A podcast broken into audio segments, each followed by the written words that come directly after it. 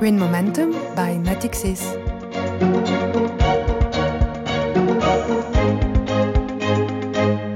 Hello, everyone. This is Jerome Libeskin speaking, and you are listening to Green Momentum. This is the first podcast dedicated to green finance and its role in the global approach of companies and governments for better preservation of the environment. Uh, green Momentum is brought to you by Natixis, and today we will uh, talk about an economy that tries to be more virtuous, an economy that tries to reduce waste and its impact. We will talk about circular economy with two guests. Radek Jan, uh, infrastructure and green finance specialist at Natixis. You're with us from Dubai, where you're working right now. Hi. Hi, Radek. Hi, everyone. Pleasure to be here. And uh, we are also with Ashley Blows, Managing Director, Transport and Environment Industry Group at Natixis, and you're live from London. Hello, Ashley. Good morning. Thank you both for being here uh, with us today. My first question about circular economy would be what is your definition of a circular economy? Maybe we'll start with uh, Ashley. No problem. I mean, my definition of, of circular economy is, is simply to reduce as much as possible the the amount of, of wasted materials in, uh, in in in how we how we exist, how we use things. So there is a a well understood hierarchy of, uh, of of waste within the EU, within the UK, which is with waste you should first reduce it, if you can't reduce it, you should reuse it. If you can't reuse it, you recycle it. If you can't recycle it, you recover it, for example, through through burning. And only then do you do landfill what's left over. And the idea is to, to reduce as much as possible the lower parts of that of that waste hierarchy. So that's that's what the circular economy is. It's it's simply cutting down on the amount of, of, of waste in our in our daily lives in the in the production of, of goods. So, reduce, reuse, recycle, recover. Uh, Radek, what is your definition? Well, we just got essentially the full definition, so I will just add very, very little to that. I would just say, you know, it's all about closing the loops, trying to make sure that you maintain material in the loop in the process of being used in one way or another for as long as possible, and you try to minimize the energy inputs that you need to do so. Um, circular economy is a quite recent word uh, in the economy. I, I, would like to ask you the question: Where is circular economy? Is in its history? Is it at the Middle Age, at the rebirth, and so on and so on? Radek, can you tell us? Well, I think right now we are witnessing sort of rebirth or renaissance, if you will, in the sense that uh, the consumer conscience about these topics is mounting, has been increasing for quite a long time. And at the same time, you've got governments pushing up with legislation and different types of regulation to make sure that there is some progress being made towards a more circular economic models. Now, of course, this progress is taking, let's say, place at an uneven pace. It really depends from jurisdiction to jurisdiction, from continent to continent. Let's say that uh, as far as the EU and UK are concerned, we are more at the forefront in terms of the regulatory and legislative push. Then in some parts of the world, there is still, let's say, a longer way to go. So it's different from countries to countries, continents to continents. Ashley, would you say it depends also on which sector we're talking about? I think without question, in certain sectors, the, the circular economy is, is well developed. We've seen recycling, reuse for many, many years. The, the easy example is, is the paper and cardboard sector, where waste paper, cardboard is, is reused very frequently. And we're seeing growth in other sectors, uh, even ones that people may consider quite difficult, such as oil. So oil can be recycled and reused. Um, and all sectors are, are making a, a, strong effort to catch up. But without question, it, it varies from sector to sector. But with the same push from users of products, from governments, from regulators, and from from the people to uh, to to develop the circular economy and, and reduce waste. Uh, is the the circular economy possible for any countries or any sector? Can everybody have a circular economy, Radek?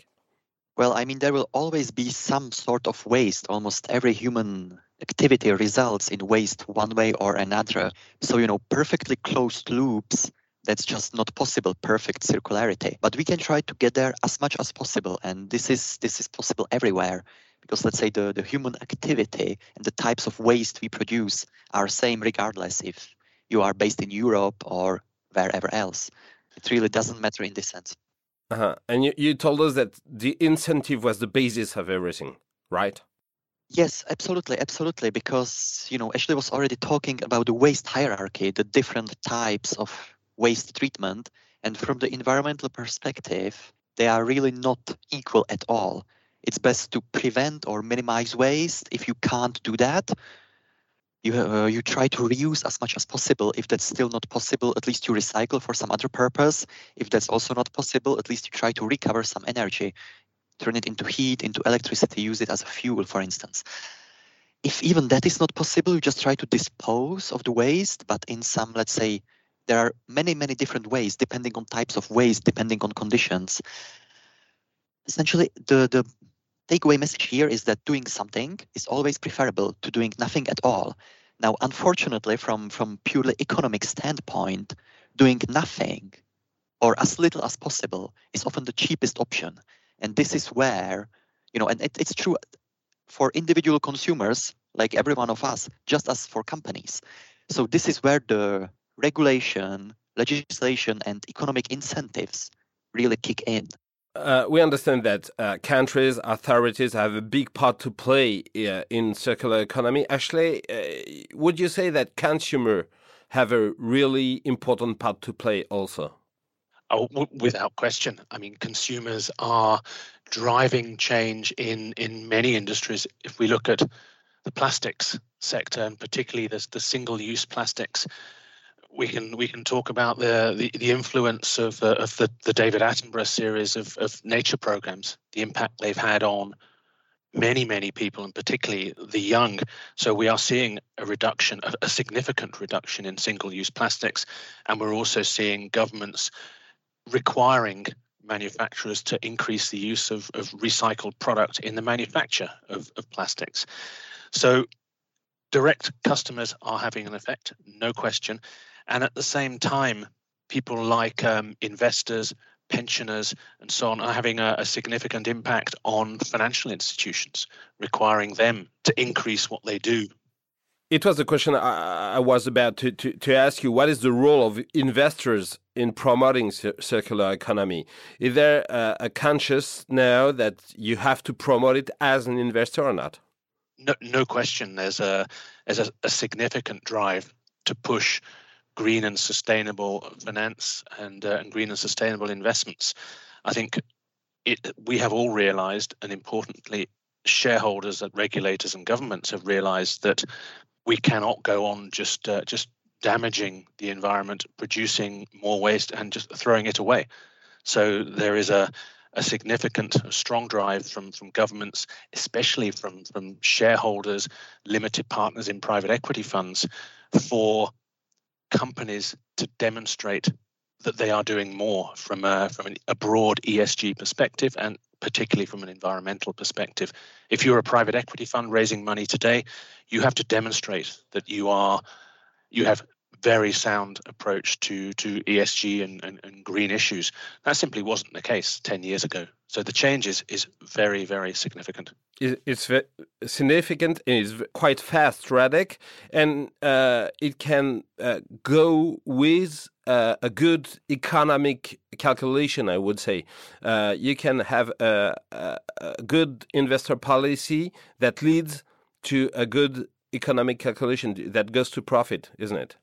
Oh yeah, absolutely. I mean, when when you look at private equity firms, obviously the, the aim is to make the company that they are looking at as efficient as possible, which means, you know, try to cut down all the waste or ineffective use of say energy or water or other material inputs as much as possible because obviously it's it's a cost, it's a price you have to pay to use these inputs. So it's in your best self-interest, in your economic interest to make sure that you use these resources as efficiently as you possibly can.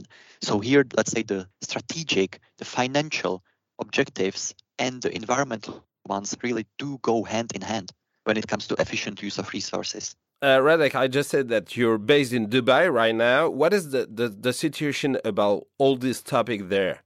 Well, there has been tremendous progress recently over the past few years. You know, we can see people looking more and more seriously into different types of waste management activities. And as we said before, you know, doing doing something is always strictly preferable to doing nothing at all. So all the different types of investments we've seen into waste treatment uh, here in this region, it's something I would say very very encouraging. Uh, Ashley, you know, you know the, the, the, this part of the world very well, also, and you are an observer of everything that goes uh, in these topics. Uh, would you say that everywhere in the world, the conscious is now like aware about circular economy or not? I mean, I mean, some parts of the world are, are clearly more advanced than others. That's always been going to be the case, and wealthier areas are are more advanced because, as Radek said, there's there's always a cost to these to these initiatives, but everywhere the awareness is is more is more advanced than it was five years ago, ten years ago, twenty years ago, and so so so progress is being made. And just to add to what, what Radek was saying about about the part of the world that he's in, the change has been spectacular.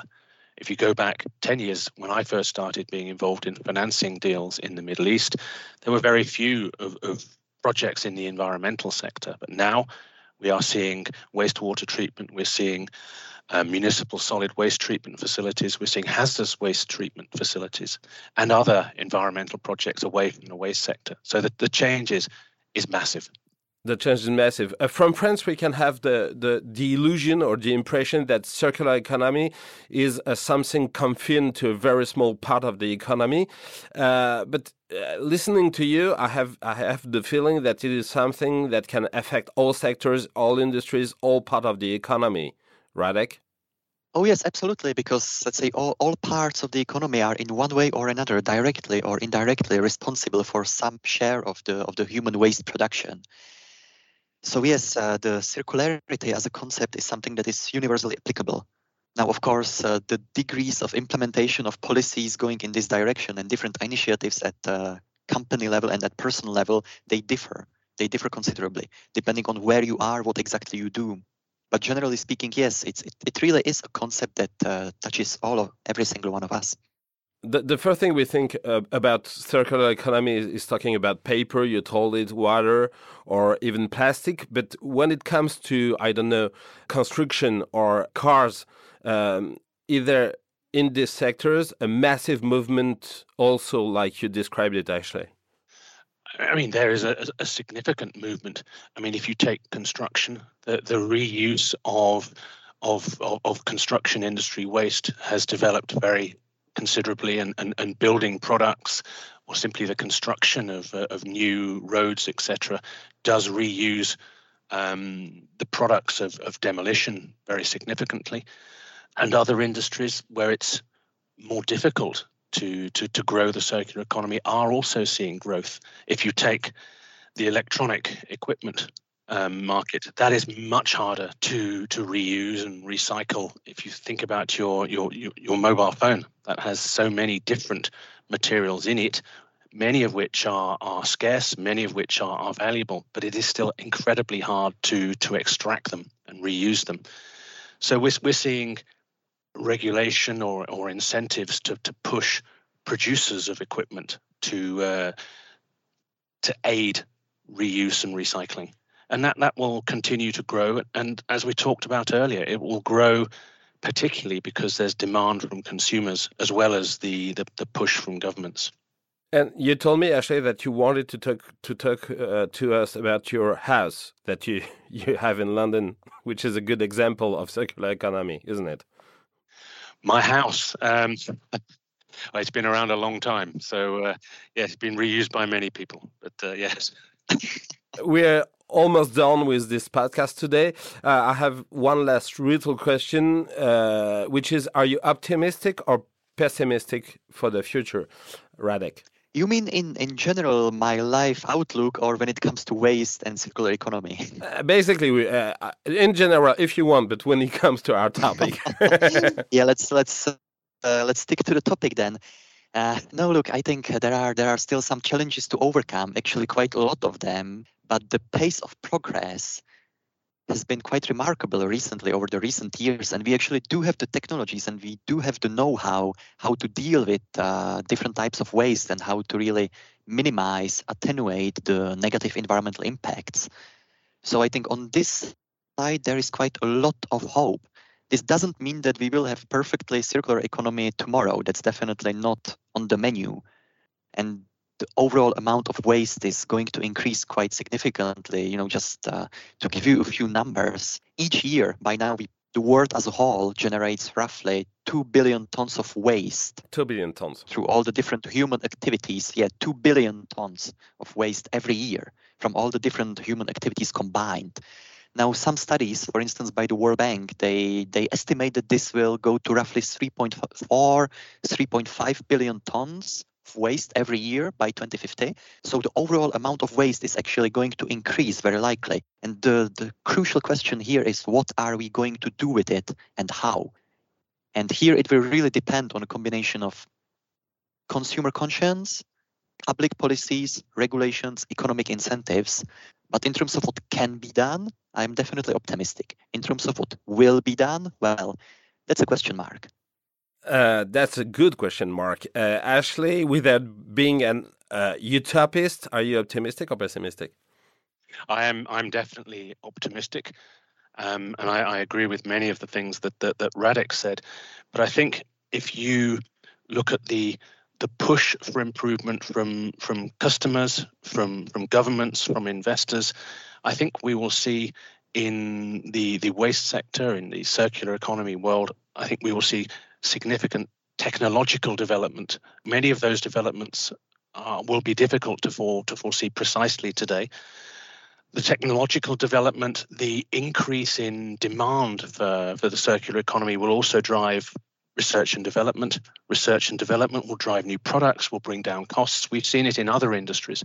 Very good example is in the um, renewable energy wind turbines, um, solar panels, etc. The costs have come down massively through R&D, through volume of production and so on. And I see no reason why that would be different in the world of waste management, in circular economy and so on.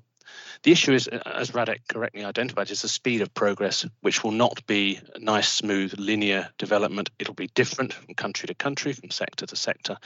But I, I am very optimistic that there will be good progress. So we have two optimistic guests and we like it in Green Momentum. That's the end of Green Momentum for today. I thank you both for being our guests in this podcast today. Thank you to you, you who are listening to us and see you soon in Green Momentum.